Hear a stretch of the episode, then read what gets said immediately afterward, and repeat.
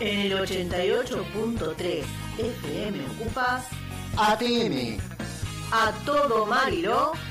la escuela en tu casa. Hola, hola, hola, otra vez, buen día, ¿cómo les va? Bienvenidos a esto que es ATM, tus pro- a todo Marilo, tus profes en la radio, como todos los no días. fui yo el que se equivocó esta, vez. vez no. Buenos días, buenas tardes, buenas tardes. A la hora que nos escuchan, muchachos y muchachas de las Muchachos. escuelas secundarias de todo Mariló. De todo Mariló, quien les habla la profe Inés Torres de Comunicación de las escuelas de la zona. Estamos acá todos los días de 10 a 11 de la mañana por la 88.3 FM Ocupas que nos amablemente nos cede este espacio para Cometieron la poder acompañarlos. equivocación de dejarnos pasar y bueno. Cometieron el error de dijeron, abrieron la puerta, pasen, listo, nos acomodamos, no nos vamos más. Estamos aquí entonces, le decíamos, para hacerles compañía en esta cuarentena extendida. Eh, ya sabemos que este año vamos a cursar así, entonces, así. O sea, eh, de más que virtual. difícil de que volvamos al aula, bueno, vamos a tener que acostumbrarnos a que vamos a cerrar así. Nuestros egresaditos asintomáticos del sexto año van a tener que terminar su etapa secundaria de esta manera tan rara, tan rara. tan particular y tan única. Tenemos que sacarle el mejor partido a esta situación. Vamos a aprender muchísimo todo este año y eso nos va a servir sobre cómo enviar un documento, cómo hacer eh, los trabajos en Word o en el blog de notas o en la aplicación que tengamos. Vamos a aprender a mandar Sirve, mails. sirve mucho para prácticas laborales. Sí, todo esto eh, siempre hay que pensar, como les decimos, todos los días en lo positivo de todas las situaciones. Ante las crisis lo que nos diferencia del resto es que nosotros podemos sacar Oportun crisis. Oportun crisis diría Homero. Podemos sacar siempre, pero siempre algo, algo bueno. Y en ese caso les decía, estamos aprendiendo a el que tal vez no estaba tan familiarizado con las herramientas informáticas. Ahora no le queda otra que amigarse y abrazarla fuerte. Hacete amigo de la herramienta. Y el que sí estaba familiarizado está viviendo un momento de felicidad Sí. porque todo le está costando mucho, mucho menos, ¿no? Esto de cómo adjunto un archivo, por ejemplo. Sí, como pego. ¿Cómo? Corto y pego. ¿Cómo corto y pego un texto? ¿Cómo pongo negrita o cómo lo pongo subrayado? ¿Cómo le Cómo cambio resalto. el formato? ¿Cómo puedo elegir los tipos Mm. de letras? A mí me pasa algo en particular con los tipos de letra. Quiero decirte. Sí, es Debo una confesar. fanática. Eh, yo no puedo escribir en Arial. Tengo problemas. El Arial me incomoda. Yo escribo en Calibri o Verdana. El Calibri, si es Calibri. Calibri es no me gusta a 11, mí. No, es Calibri 11 para titular New Roman. No, no, no. Yo a mí, no, déjame con el Arial y a lo sumo un Arial Black por ahí y ya está, en 11, 12 y ya está. En título 11, no, título no, 14 y a la miércoles. No, no, eso es con terrible. justificado a la, a la- a la izquierda. Porque yo siempre me justifico para el lado de la izquierda. Y con bordes eh, chicos, Mínimo. Eso sí, Mínimo. bordes mínimos. para que entre más. Pero, Así por los chicos se la creen que es una sola hoja y en realidad como dos. Pero está interlineado de 1.15. Sí. por ejemplo. Nada, nada de tengo como que antes de redactar un documento me siento y si no tengo elegido el tipo de letra, el tipo de interlineado, el tipo de margen. No saben lo ¿qué que se sufre vivir con esta mujer, señor. ¿Qué tipo de colores voy a usar? La combinación de colores es fundamental. Ay, Dios, esta mujer escribe todo en color y después cuando No, vas a la no. Va todo en blanco y negro. ¿Por qué no me fotocopias todo en digital? ¿Cómo puedo yo ofrecerles a mis alumnos? Taller de producción de lenguaje es una de mis materias donde aprendemos a comunicarnos en diferentes formatos. ¿Qué pensarían ellos si la profe se comunica en blanco y negro y Arial? Esta mujer no se está comunicando correctamente, dirían. Entonces no, le ponemos el empeño y me tomo el trabajo de diseñar un logo para cada materia. No, encima de eso. Hablame de fanatismo. Fanática. Hablame de fanatismo. Pero me- no me gusta que la cuestión se... Pero también fui aprendiendo como a los ponchazos, como aprendimos todos. eh, Mm. Si bien yo ya estaba súper amigada con la tecnología porque la amo, eh, de todas maneras tuve que aprender un montón de cosas. Así, es sentarte, prueba, error, prueba. Como error. siempre te digo, eh, 2007, 2008, cuando empezamos, arrancamos con los, las cursadas nuestras en la universidad y empezamos a entregar todo en Word cuando Claro. era la novedad entregar todo en Word. Y mirás esos trabajos, porque la otra vez tuvimos, chicos, cambiamos de lugar la biblioteca. la, la pasamos para otro lado. Y empezamos a sacar las fotocopias antiquísimas que tenemos nosotros guardados. Mamá, qué cosa horrible que escribía en el 2007, 2008. Pido perdón a mis profesores de la universidad. Les pido perdón a los ojos de mis profesores. Yo Sí. siempre tuve esta obsesión, eh, pero antes estaba mucho más limitada. Claro, antes yo el Word básico 2003 del Word de Windows 98. hay que exprimir, como dice, pero hay que exprimir cada carácter. Sí, encima la alta memoria que tenía mi computadora, 8 gigas. Chao. Oye, cualquier Yo decía teléfono. 8 gigas es como hablar hoy de un terabyte en ese tiempo. Era como wow. Claro, sí. Hoy vienen los teléfonos Si con el, el 128. mejor juego, el que más gráfico usaba, tenía 250 megabytes. Nada. Hoy Y uno 200 se mega, pregunta- 90, 50 megabytes tiene el Candy se, Crush. se pregunta hoy, ¿no? ¿Cómo sobrevivimos sin todo eso? Así que chicos, ustedes sí tienen ese acceso. porque por con cualquier celular? Si se, las aplicaciones, por ejemplo, para editar texto y demás, son livianas, no ocupan mucho espacio y se puede acceder, se puede hacer muchas cosas, hay que sacarle el máximo provecho a cada dispositivo que tengamos. Sabemos que no hay muchos, a veces en una familia hay este dos teléfonos para todos los integrantes, entonces tenemos que aprender a, a exprimirla, a sacarle todo, todo, todo lo que pueda. estaba chiquito que tiene un solo celular y son seis. Si viene el papá de laburar y se van pasando el celular, van buscando los chats y van descargando. Es o te llaman a las nueve, te escriben. Claro. Profe, ya tengo el celular, pásame la actividad. y Es la hora que pueden, uno lo Pero entiende. admiro la voluntad que le ponen. Eso admiro. también. Me saco el sombrero a- con todos estos niños que están poniendo su máximo esfuerzo, su máxima dedicación sin perder la sonrisa. No se enojan, te mandan audios lindos. No me puedo quejar. Me cantaron el feliz cumpleaños mis bebotes. te cantaron el feliz cumpleaños. ¿Qué más puede uno pedir de ellos? A No sé si ya probarlos directamente ya. Promoción automática. no, es este es maravilloso lo que uno vive, por eso he elegido esta profesión tan hermosa. Es Creo tan gratificante. Una de las pocas donde una de las cosas positivas que nosotros tenemos es el amor. El amor que nos brindan los niños, el amor que brindamos también y eso hace que todo todo sea mucho, siempre mucho más sencillo. Bien, ¿qué tenemos para el programa de hoy? San Martín ya nos diga, señores. Exacto. ¿Cuánto hace qué número de aniversario, señor profesor de historia? Ciento- Ciento y pico, ya me olvidé. Uh, bien, profe de historia. qué No, estoy recolgado. Así estamos, país. Así están las cosas, país. Bueno, eh, creo que son 117 años del fallecimiento del general San Martín, así que vamos a estar hablando de eso, obviamente. Tenemos un audio que nos mandó la profe Flavia Morel. Y presten atención porque es mucho, muy importante. Porque en ese audio la profe nos va a enseñar cómo hacer yogur. Vieron que uno Wow. va al súper y el yogur está carísimo. ¿Cómo hacemos yogur en casa con lo que tenemos? Sin necesidad de esa maquinita yogurtera ni nada. Porque es- esto es aplicar lo que nosotros sabemos sobre, o lo que los profes nos enseñan sobre biología, sobre introducción a la química, y todas esas materias, lo ponemos en algo práctico como la fabricación de yogur. Así que vamos a tener ese audio. 170 años de San Martín. 170. Redondito. Perdón, me equivoqué en 7 años. En 1850 falleció. 17 de agosto de 1850.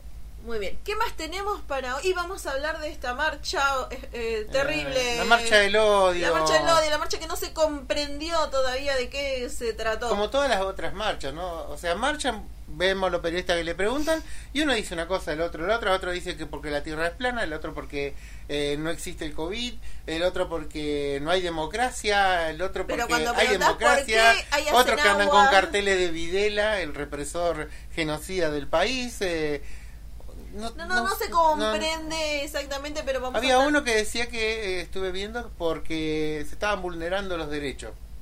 ¿De quién y cómo? Explícanos. Wow. Y vamos a hablar de lo que es más importante, porque esto es anecdótico, sinceramente, el nivel de poca empatía que tiene esta gente. Vamos a hablar de lo que sí nos va a cambiar la vida a todos, que a partir del año que viene vamos a poder respirar felizmente sin estar tan condicionados, que es la vacuna. La famosa nuestro país vacuna, ser ¿vieron que? uno el que en Latinoamérica genere los junto con México. Exactamente. Es- Vieron que anda dando vuelta está la vacuna rusa, la vacuna china, la vacuna yankee, la vacuna inglesa. Hay muchísimos tipos de vacunas circulando, la mayoría, y vamos a explicarlo en qué fase están, cómo se prueban y toda esa, esa cuestión como para... En China y. Rusia, según noticias, ya están vacunando a sus tropas, o sea, el ejército. ¿Para qué? Para ya inmunizarlo previamente, porque son los que van a van a hacer eh, ese mm, la distribución de todas las vacunas, van a estar en los lugares de vacunación, los vacunatorios móviles, todo eso se llevan siempre los equipos de campaña del ejército. ¿Y por qué lo hacen? Porque en la etapa que está la vacuna, solamente falta ver los efectos colaterales. Exactamente, estamos supuestamente en fase, entrando son- todos a fase 3. Hasta ahora no se saben los efectos colaterales, mientras ya van Bueno. probándolas y ya Entonces, tienen la inmunidad. sepan, en la semana, profes de biología, les vamos a estar preguntando esta para ir este aprendiendo mucho más acerca de cómo ese proceso eh, que tiene que hacer una vacuna para ser aceptada. ¿Qué es una vacuna? Mm. Que no lo voy a decir, yo voy a dejar que los profes lo digan, porque no me puedo responder, yo soy de comunicación, me ubico, a veces.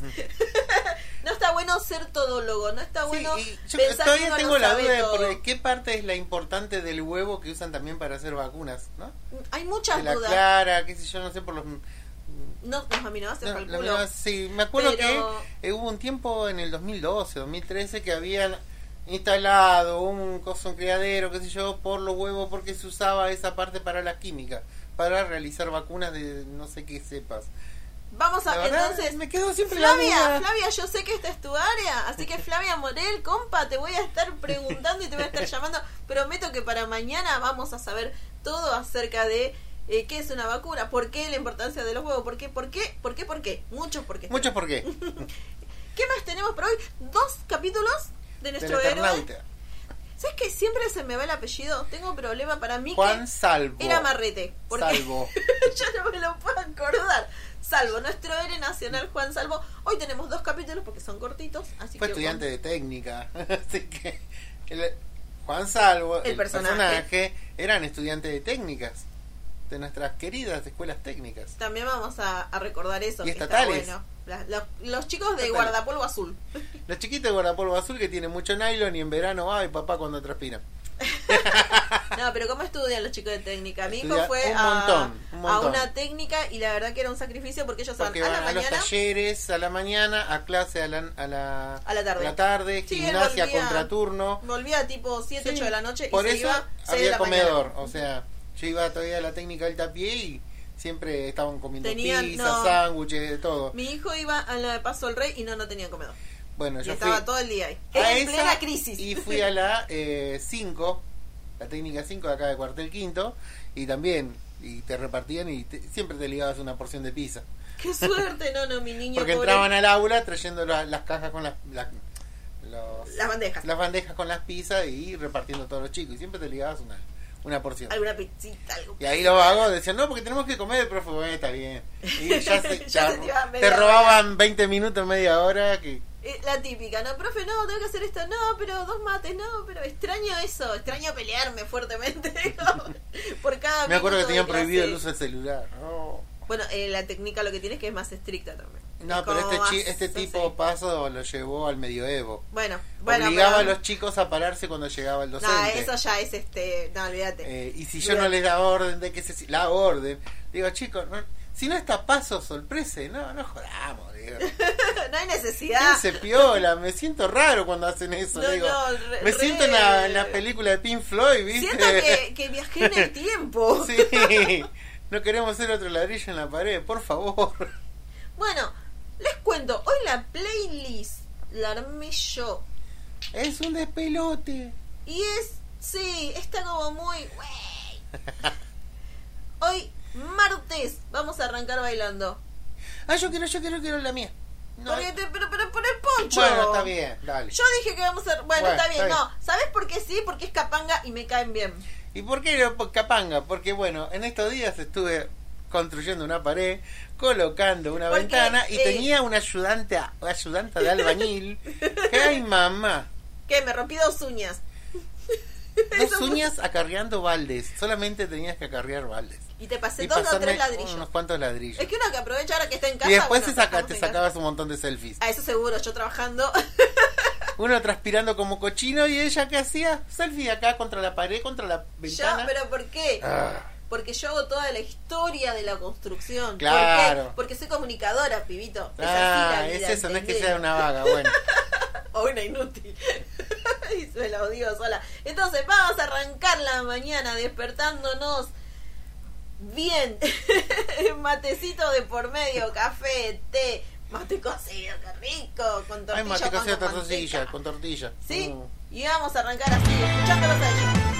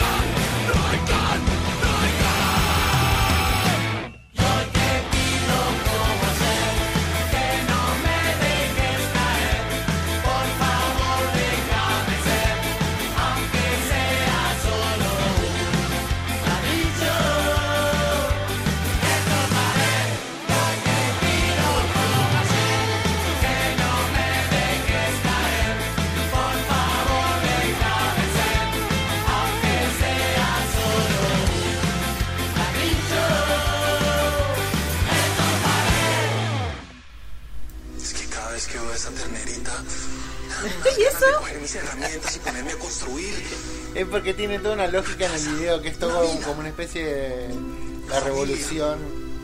Ah, todo tiene que ver, tiene No un sé con sentido de Sí, tiene ser. todo un sentido. sí. Si yo no soy un soldado. Yo No, soy que un no vi el video de Capanga, pero espero poder verlo prontamente. Bueno, son cosas que pasan. Cosas que, que hablan. Entonces, contanos un poquito acerca de esto que estamos, no festejamos, sino que Se conmemoramos. conmemora. Eh, el no hubo acto, también eh, debemos decir que, o sea, en las escuelas, porque no podemos ir. no podemos ir. Eh, seguramente los Hubo el chicos acto saben- oficial de sí, hubo un acto oficial, eh, no como el año pasado que no hubo acto. Que no hubo y que los soldados, los granaderos tuvieron que ir en subte a hacer la presentación porque no hubo nada estatal. Así que. mm, José Francisco de San Martín. Cuénteme, señor, un poquito sobre, más que nada, sobre dónde murió y en qué circunstancias. Sí, primero nació en Corrientes, lo que es hoy Corriente, todavía no, no, se, no era llamado territorio provincia de Corrientes, en Yapeyú. Eh, hijo de un capitán que fue encargado de la zona de Yapeyú, de toda la un polo ganadero.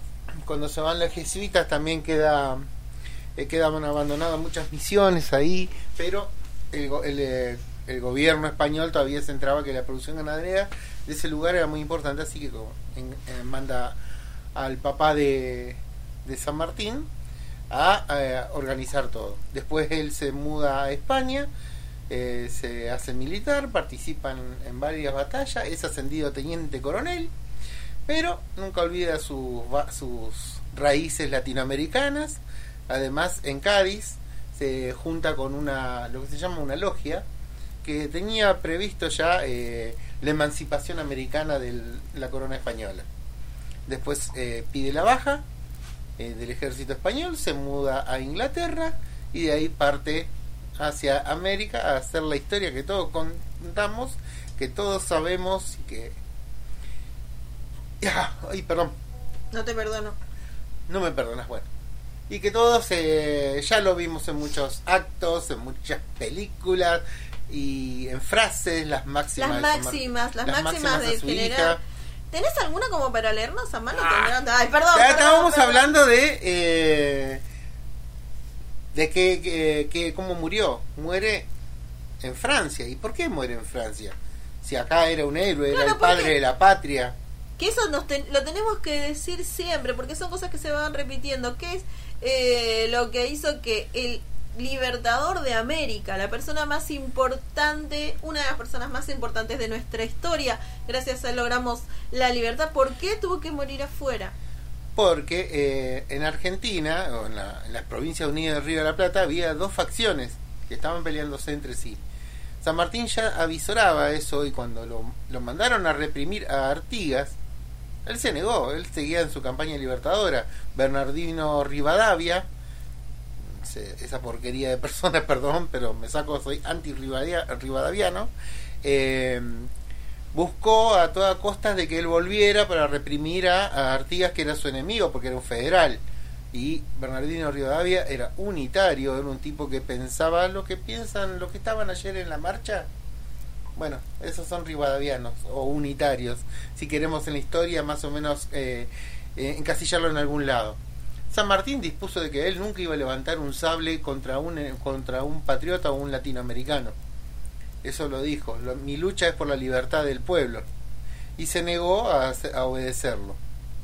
Eh, luego de que termina la campaña, después de su renunciamiento y entrega el mando del ejército libertador a Simón Bolívar, él vuelve y después parte hacia España y cuando vuelve, 1820 más o menos, eh, a la muerte de Belgrano, casi, casi al mismo tiempo, él regresa y cuando estaba en el barco se le acercan eh, partidarios de, de, de sus amigos decir que si lo podía ayudar ya que era el general a armar un ejército para contrarrestar a las facciones unitarias. Y del lado uni- unitario también había una una especie de complot para eh, si él llegaba a pisar el suelo meterlo preso Ah, bueno. eh, porque iba a ser un revolu- una revolución. San Martín, viendo de que cómo se desangraba en una guerra civil eh, la ciudad de Buenos Aires y el interior del país, decide no volver porque tendría que tomar parte por algún, algún sector. Y es así como no baja del barco y se vuelve a Francia, donde va a quedar eh, alojado en Boulogne-sur-Mer, donde con su sueldo de, capi- de, de general que, que, le- que había atesorado en todo ese tiempo, eh, compra unas viviendas y eh, vive de la renta de esos lugares. Hoy, eh, hoy eh, en Boulogne-sur-Mer todavía hay placas que homenajean donde estaba la casa de San Martín porque es considerado a nivel mundial un táctico y estratega de guerra en todo el mundo. Sus tácticas todavía se Todavía estudian, se sigue- se- se todavía se estudian en, eh, en Estados Unidos. El ejército de Estados Unidos tiene una parte de estudios de táctica de guerra, la de Napoleón Bonaparte y la de San Martín. Para que sea una idea de lo importante que él. Y cada 17 de agosto se hace un desfile y se le pone una corona a un busto que tienen en San Mar- eh, En Yanquilandia. en Yanquilandia, en Yanquilandia, en Yanquilandia, eh, le hacen eh, los honores de un general máximo porque es muy importante para la liberación de toda Latinoamérica. Mira. Esa, bueno, esa parte no lo sabía. Sí, obviamente, sobre la historia de, de su vida. Yo siempre pregunto porque, obviamente, el profe tiene que contestar. Pero, y uno lo ha estudiado en la escuela. Pero en lo de Estados Unidos no, no lo sabía, desconocía. Y eso nos da una idea también de la del el reconocimiento que tiene a nivel el de, del resto de los Mm. países. Sobre toda la, la obra que, Bueno, que hizo nuestro Y vos libertador. querías máxima, te traigo Yo- 10 frases, No, 10 no, con 3 estoy. 10 frases cortitas son. Porque son eh, frases que él fue dejando en sus cartas, sumisivas a sus amigos, o la respuesta, por ejemplo, de esta a Bernardino Rivadavia, que dijo, mi sable nunca saldrá de la vaina por opiniones políticas. Una derrota peleada vale más que una victoria casual. Una, la conciencia es el mejor juez que tiene un hombre de bien. Cuando la patria está en peligro, todo está permitido excepto no defenderla. defenderla. Si somos libres, todo nos sobra. Mi nombre es lo bastante célebre para que yo lo manche con una infracción a mis promesas. Chao. ¿Cómo Chao. no? Eso, sí. eso es, Guau. es- Wow. Hace más ruido un hombre gritando que cien mil que están callados. Esa. La soberbia es una discapacidad que suele afectar a pobres infelices mortales que se encuentran de golpe con una miserable cuota de poder. Uy, se me viene a la mente mucha gente. Mucha sí. gente que tiene. Mi mejor amigo es el, el que enmienda mis errores o reprueba mis desaciertos. Mi juventud fue sacrificada al servicio de los españoles. Mi edad mediana al de la patria. Creo que me he ganado mi vejez. No, y nada, esa me encantó. ¿Cuántas personas podemos, nos hemos ganado nuestra vejez? Vamos a escuchar entonces ahora. Algo que te eriza la piel porque es en la batalla de Maipú. Previo a la batalla de Maipú. La Eh, de el ejército- No, No. no, estoy diciendo boludeces, perdón. Eh, previo a la batalla, la arenga que hace a las tropas, que después es inmortalizada en películas, pero es lo Esta que dijo porque el biógrafo. la hizo eh, este los biógrafos sí los biógrafos que están eh, que acompañaban al ejército dejan eh, constancia de esa arenga de batalla Y esto que te que decía, es hay una película. una que, es eh, una guerra que eh, se convoca eh, va por tres flancos el ejército argentino el ejército nacional Eh, en un momento dado los realistas estaban avanzando mucho es más es una batalla que casi la tenía perdida el ejército eh, libertario y, Y, y la para mí fue la, la arenga que, la que astucia, hizo, sí, la guerra. la arenga, el empoderar a sus, a sus granaderos. Y recuerden que los granaderitos no había muchos rubios ojos celestes. No, ¿eh? no es como te lo pintan. el manual Capeluz. Eran soldados que mucho era, había todo un regimiento de negros que acompañaba al, al ejército regular y que eran los que iban más al frente. Porque se ganaban la libertad con solamente ir al ejército. O sea, dejaban de ser esclavos. Dejaron de ser esclavos. Y esto que vamos a escuchar, decía, pertenece a una película protagonizada por Rodrigo de la Serna. Eh, creo que se llama Libertador la película. Sí, no, Cruce de los Andes. Cruce de los Andes. Está en Canal Encuentro. Ustedes si entran a. Creo que está en YouTube, lo YouTube tiene. lo van a poner. Es maravillosa. Mírenla. En- Era Rodrigo la Serna y había otro más para. Perdón, se los debo. Entonces, ahora lo busco y se los digo bien y de paso les paso eh, bien el nombre para que ustedes la puedan buscar y verla porque es hermosa. San Martín, ¿qué podemos decir? ¿Era un hombre mal hablado? Sí, porque todos los militares insultaban a su tropa como para demostrarle fuerza, porque no con una caricia un soldado no va a ir al frente. Al soldado le tenés que gritar, hacerle tomar coraje y hablar en su misma lengua. Exactamente. Entonces, ¿lo escuchamos? Vamos a escucharlo.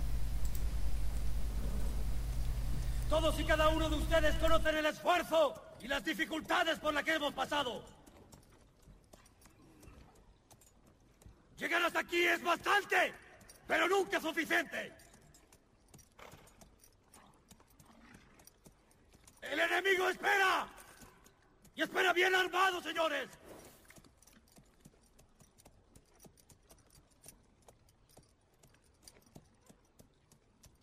Son la esperanza de la América.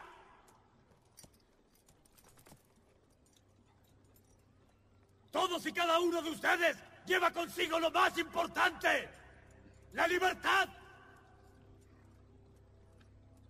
300 años de masacre y de barbarie tiñen nuestra tierra de sangre. Pero hemos venido a decir basta. ¡Se acabó!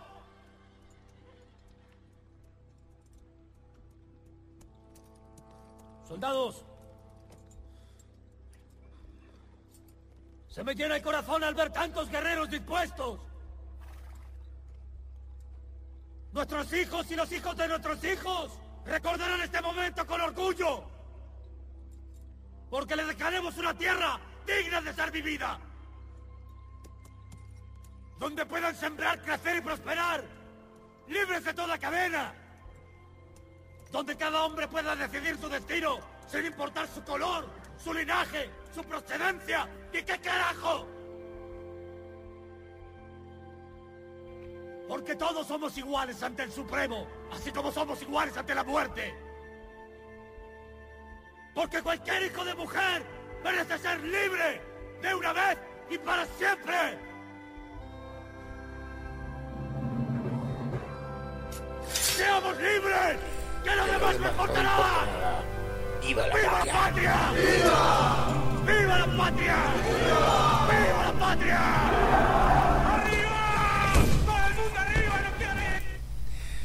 Guau, se te eriza, se te eriza la Ya querés piel. salir de bayoneta en mano ahí. Sí, sí, ya está, ya salimos. Como se gritaba cuando salía en la caballería, eh, a degüello se gritaba porque Ah. sacabas el sable e ibas a la altura, media altura con el sable corvo. Los sable corvos son especiales para caballo porque cuando haces la carga de caballería vos podés cometer el accidente de clavar a alguien eh, y quedar eh, al quedar ensartado se te puede romper el sable, te- se te puede salir la mano. El sable corvo tenía la capacidad de cortar, resbalar por la piel, abrir más grande el surco y poder seguir cargando a caballo.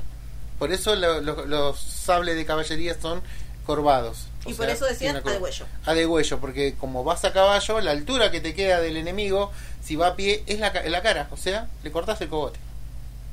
Qué interesante. Mm. Gracias, profe. De nadie. Bueno, vamos a escuchar que me gustan siempre las armas de guerra del de medioevo y todo eso. ¿Cuál acto? Sí, sí, ya sé. Vos ves ese, ese, ese programa de, de que forjan. No, no, no. eh, a mí me gusta eh, siempre eh, investigar eh, las armas de la antigüedad, por qué tenían, por qué los ejércitos eran más efectivos según eh, eh, según el armamento que tenían en la época. Por ejemplo, el copy, que es un, un sable especie corvo, más chiquito todavía que los sables corvo eh, que se usaban en el ejército regular en el 1800, eran del 4000 antes de Cristo Ah, y todavía se siguieron usando hasta eh, que la Vamos pólvora hacer- batió con vamos todo. a hacer entonces una clase sobre el tipo de armas este, en la historia. Pero ahora vamos a, a ponernos serios. Nos ponemos de pie. ¿Sí? Porque vamos a En este escuchar. sencillo acto. y en este sencillo acto. Porque también, ¿saben qué? Yo creo que todas nuestras canciones patrias son hermosas y tenemos que aprender a escucharlas fuera de lo que es por ahí la institución escolar que uno te obligan a estar así quietito y derechito. Tenemos que escucharlas porque son hermosas, porque hablan de nosotros, porque hablan de nuestros héroes, porque hablan de nuestra cultura. Así que en nuestra playlist alguna... Yo tengo, por ejemplo, el himno nacional en la versión que vos nos habías pasado. Ah, el heavy metal de Tren Loco. Exactamente, lo tengo para escuchar siempre. Cuando uno está así como que, hoy este día como que no pinta bien, escuchas eso y vamos, vamos para adelante que, que continuamos. Y ahora vamos a escuchar entonces a la marcha de San Lorenzo.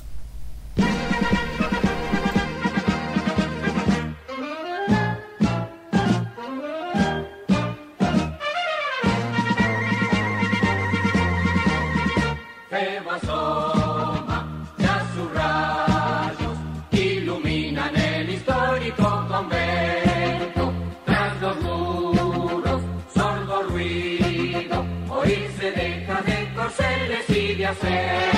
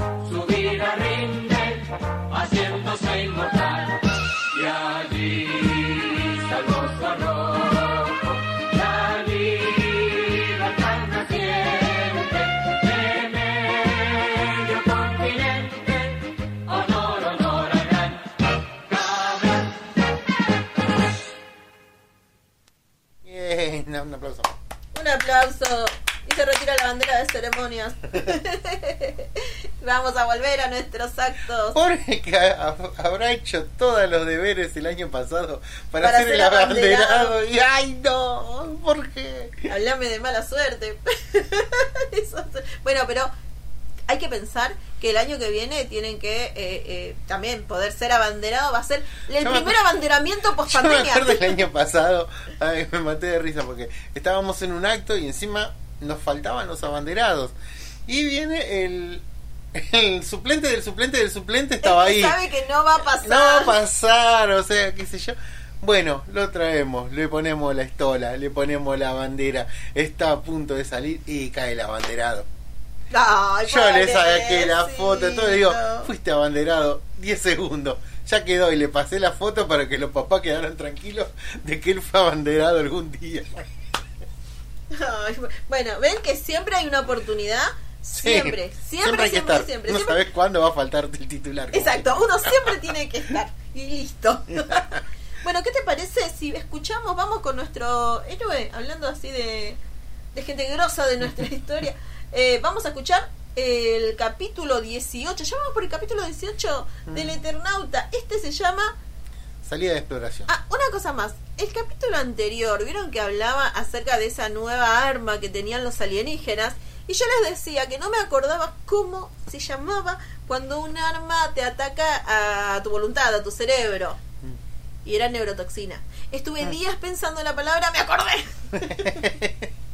bueno, salvado eso, vamos a escuchar capítulo número 18. ¿Cómo Salida se de llama? exploración. A ver qué es lo que le pasa hoy a este grupo de, de aventureros.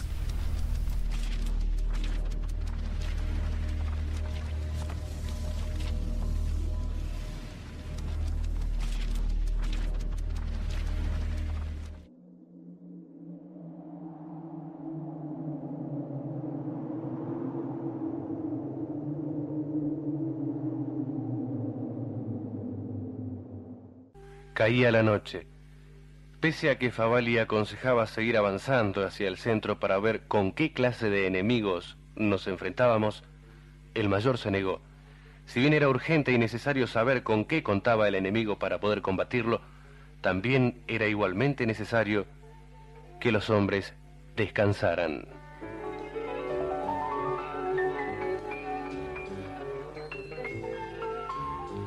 Recostado me acordaba de Elena y Martita cuando una voz me sacó de mis pensamientos. Teniente Salvo, eh, quiero hablar con usted. ¿Qué necesitas, Franco? ¿No le parece un crimen quedarnos acá descansando cuando podríamos enterarnos de cómo es el invasor? Eh, lo que quiero decir es que a, a lo mejor los hombres explorando y de noche pueden pasar desapercibidos. Ya te veo venir. ¿Vos querés que salgamos a ver si podemos observar a los invasores y traer alguna información? Eso mismo, teniente. Cuando se lo propusimos al mayor dijo que no podía oponerse. La verdad es que se necesitaba tener más datos de las armas, combatientes y lugares donde se encontraba el invasor. Solo así podríamos planear un ataque con cierto éxito. El mayor nos deseó suerte y nos dejó en libertad de salir cuando quisiéramos.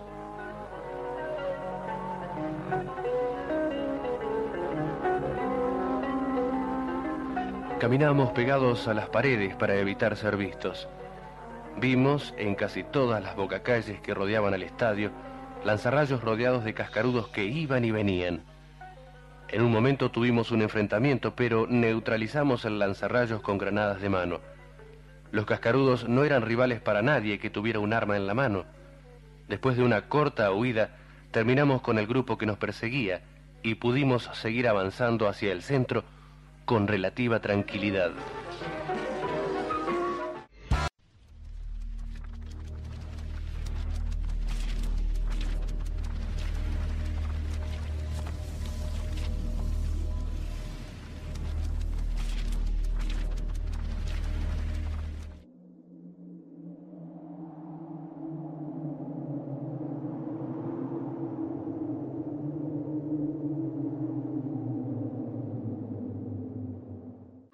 Estábamos ya en la estación Belgrano R.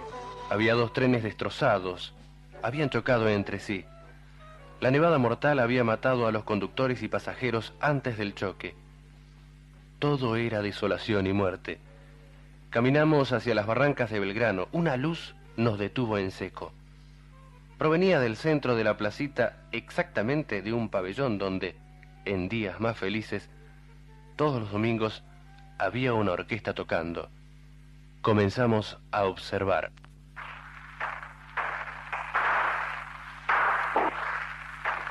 Son disparos, teniente. Sí, pero ¿de dónde vienen? No nos están tirando a nosotros. Mire, mire, mire que ellos son hombres. No entendía nada. Había varios hombres tirando a un blanco. A su alrededor, los cascarudos observaban cómo tiraban. Aquellos hombres estaban enseñando a los cascarudos cómo disparar un arma. ¿Cómo me indigné ante tal traición? Franco me señaló algo. Mire atrás de la nuca. Esos hombres están manejados igual que los cascarudos. Franco tenía razón. Aquellos hombres tenían el dispositivo metálico clavado en sus nucas. De esa forma los dirigían. Pero, ¿quién? La respuesta sin duda estaría en el pabellón de orquesta, de donde provenía la luz. Teníamos que acercarnos algo más para observar.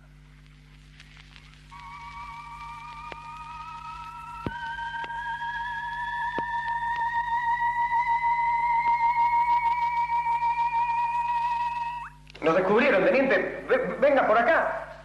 La alarma no solo había detectado nuestra presencia, una luz nos seguía, señalándolos. Los hombres robot comenzaron a dispararnos, huíamos disparando hacia atrás. Cientos de cascarudos y hombres robot nos perseguían.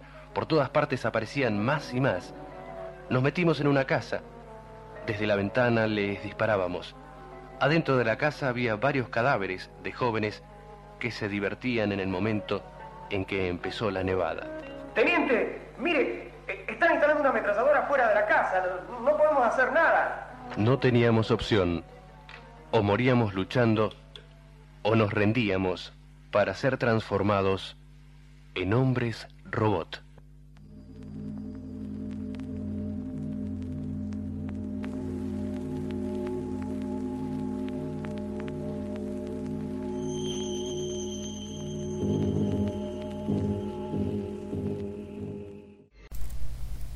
Otro capítulo increíble. ¿Viste esto de que los propios humanos están traicionando a los humanos? no. No, me digas, esto pasa es en un ese aparato, país. es un aparato y los hombres robots dirigidos por un ser que también es dirigido, porque atrás de eso hay un director, el Master of the Puppets, como dice Metallica, Master of Puppets, el amo de las marionetas. O sea, el poder atrás del poder. el poder atrás del poder. ¿Y qué te significa que el Eternauta te está diciendo con eso, no?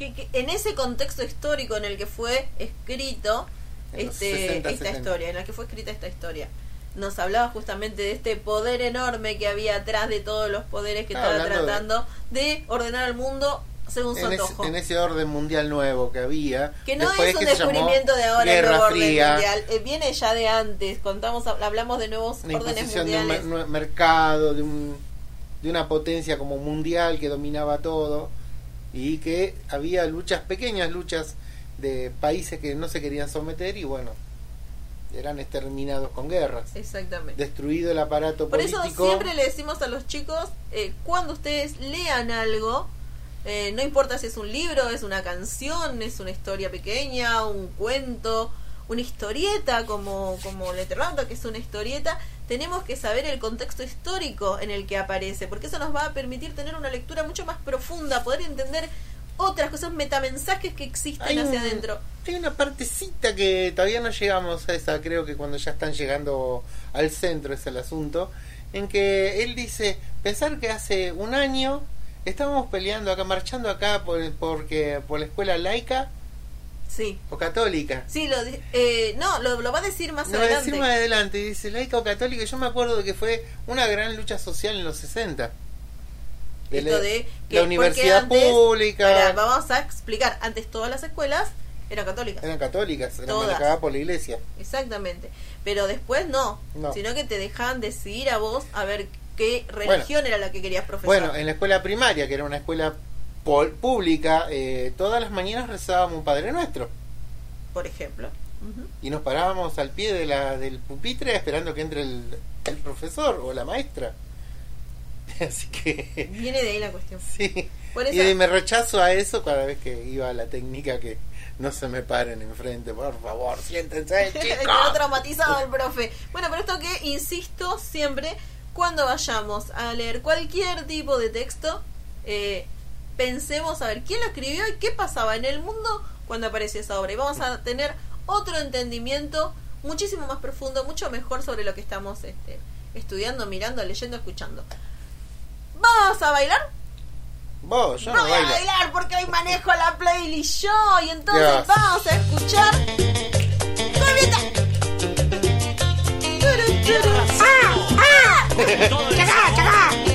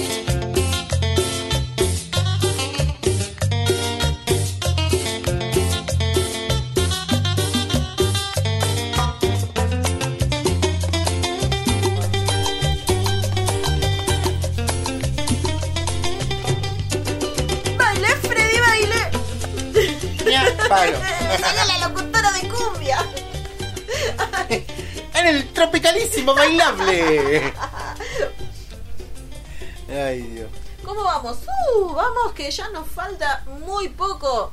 Ah, se nos está acabando el día de vuelta. Se nos está pasando, pero rapidísimo. Tenemos. ¿Podemos hacer que- yogur? ¿Podemos hacer yogur? Ahí está, muy buena pregunta. Espera que encuentre, acá está, encontré el audio. La profe Flavia Morelos va a enseñar, nos va a explicar cómo hacemos yogur. O sea, si yo estoy en casa, tengo leche, eh, no tengo ese aparatito que te venden en la yogurtera. Entonces digo, pero quiero yogur. ¿Cómo lo puedo hacer? ¿Cómo aplico mis conocimientos de haber cursado biología, introducción a la química y todas esas materias de la escuela? Los aplico acá y aprendo. ¿Qué te parece? Dale. Muy buenos días a todos, sobre todo esto va dirigido a los estudiantes de la Escuela 52 y sus familias. Les voy a pasar una fácil y rica receta de cómo hacer un yogur casero en familia para que puedan comer algo saludable y mucho más económico, sobre todo en estos tiempos. Lo primero que tienen que hacer es conseguir un potecito de yogur entero. Yo uso el de la Serenísima, siempre me funcionó el sabor que ustedes quieran, vainilla, frutilla y después los litros de leche que quieran utilizar. Yo lo hago con dos o tres litros por vasito de yogur. Lo que primero que tienen que hacer es hervir la leche. Cuando la leche empieza, ya está, empieza a alargar el hervor, la apagan, la dejan enfriar y van calculando que no se enfríe demasiado. Cuando uno puede sumergir el dedo y contar hasta 10 sin quemarse, quiere decir que la leche está a punto, es decir, tiene que estar tibia, medio caliente, pero no que te queme el dedo. Y en ese momento meter el yogur, el vasito de yogur. Lo meten, lo revuelven, le dan unas vueltitas como para que se disuelva, pero tampoco tanto, y lo dejan eh, bien tapado. Yo le pongo una bolsa, lo hago en un baldecito que tengo especialmente para eso. Lo tapo con una bolsa, le pongo una tapa arriba y después lo dejo en un lugar donde reciba relativamente calor o que esté cálido el ambiente. Yo lo dejo en la habitación donde, sobre todo estos días que por ahí está medio frío, lo dejo en la habitación donde voy a dormir, que si está el calefactor prendido le da un poco de calor un rato, después eh, se mantiene con el ambiente que no esté muy helado, le pongo, lo envuelvo con muchas frazadas, con cosas que le den calor, puede ser algo de polar o muy peludito, pero que quede bien, bien tapadito y que no le entre nada de aire. Lo hago en la noche, tipo 6, 7, 8, a la hora que quieran, y al otro día ya tienen el yogur. Cuando lo destapen van a ver toda una capa de suero. Eso lo sacan con una cuchara y el yogur queda listo y perfecto para disfrutar. Después cuando se sirvan le ponen azúcar edulcorante a gusto. Que estén muy bien, les mando un cariño muy grande. Muchísimas gracias, profes. Entonces quedó claro, ¿no? Todos los pasos detallados. Así nosotros podemos hacer yogur en casa. Y después le ponemos otras cosas. Le podemos poner cereales, Fruta, fruta, cereales, mm. eh, cosas de chocolate. Ya la tuviste que arruinar. Ya, ya está, ya la arruiné, perdón, perdón, pero me gusta mucho el chocolate.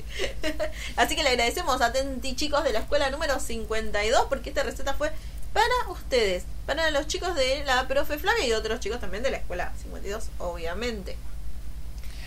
¿Qué hacemos ahora, Freddy? Nos queda casi nada de tiempo. Recordemos cómo se pueden comunicar con nosotros, a través de qué medio social. Esa es la única que sé, la fanpage. Muy bien. Facebook. A todo Mariló. Buscan en Facebook a todo Mariló y ahí nos van a van a poder este nosotros estamos posteando todo lo que hablamos acá, lo vamos poniendo ahí.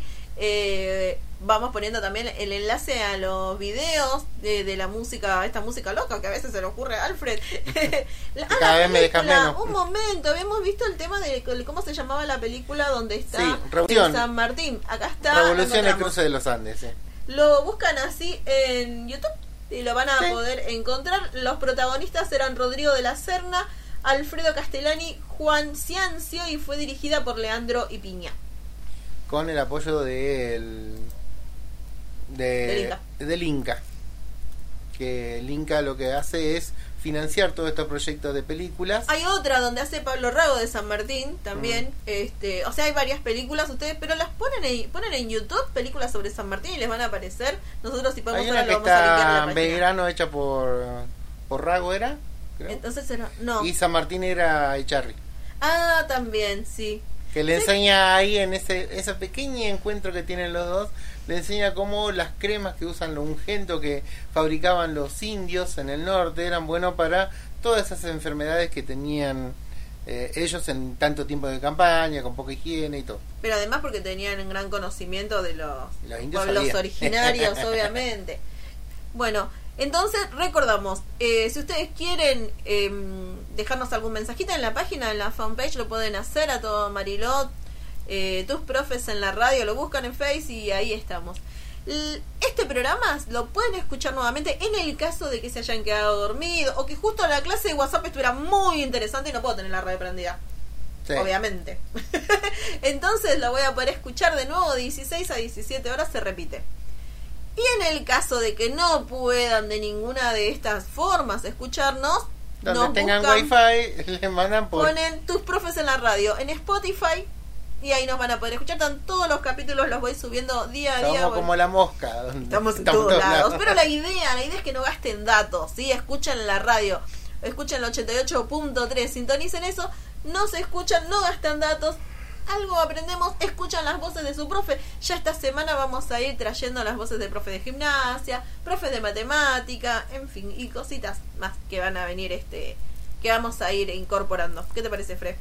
Así es, ya tienen que activarse los chicos y los profes que nos tienen que mandar los audios. Exactamente. Bueno, ahora te voy a dar a elegir, mira, eh, tengo dos. Ah. Dos- dos temas. No, elegí vos si son, son No, vamos, cumbia. ¿Cómo nos iremos bailando? Tengo ah, un tema viejito de cumbia, pero no, no, me voy a ir con uno que yo sé que se cansaron de escucharlo, pero uno nunca se cansa, porque uno siempre quiere bailar. Y la de Virú, que cumbieron, es, es idéntica a nuestra nuera. Sí, tengo una nuera muy parecida. Así que nos vamos a ir bailando eso. Les doy un abrazo virtual enorme, un beso muy grande. Nos escuchamos nuevamente mañana, así que adiós. Hasta luego, codazos virtuales para todos, chicos. No te creas tan importante.